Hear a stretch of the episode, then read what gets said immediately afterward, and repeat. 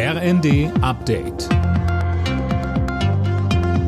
Stündlich neu. Auf den Punkt informiert. Ich bin André Glatzel.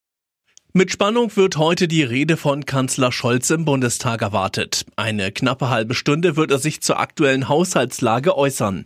Die Erwartungen sind hoch, Christiane Hampe. Ja, alle fragen sich ja, hat der Kanzler einen Plan, wie sich die Haushaltskrise lösen lässt?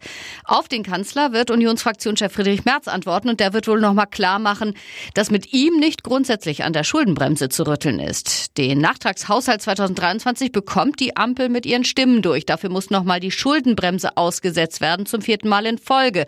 Aber deswegen, so sieht es jedenfalls aus, wird die Union nicht nochmal nach Karlsruhe ziehen.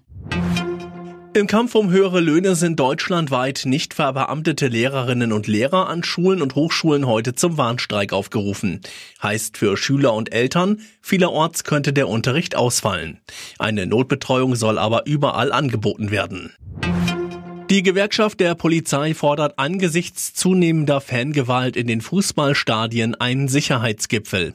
Am Wochenende wurde in Dortmund ein Fan lebensgefährlich verletzt. Außerdem kam es in Frankfurt zu Krawallen. Die GdP sieht in Sachen Fangewalt die Vereine in der Pflicht. GdP-Vize Michael Mertens sagte uns, immer mehr gewaltsame Ausschreitungen. Pyrotechnik ist an der Tagesordnung im Stadion, obwohl es verboten ist.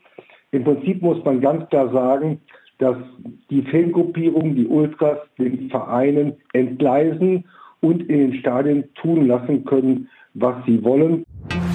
Vier Wochen vor dem Fest ist die Weihnachtsmarktsaison eingeläutet worden. Die meisten der bundesweit rund 2500 Weihnachtsmärkte haben wegen der kurzen Adventszeit bereits geöffnet. Trotz hoher Inflation rechnet der Bundesverband der Marktkaufleute nur mit moderaten Preissteigerungen für Glühwein, Mutzen und Co. Alle Nachrichten auf rnd.de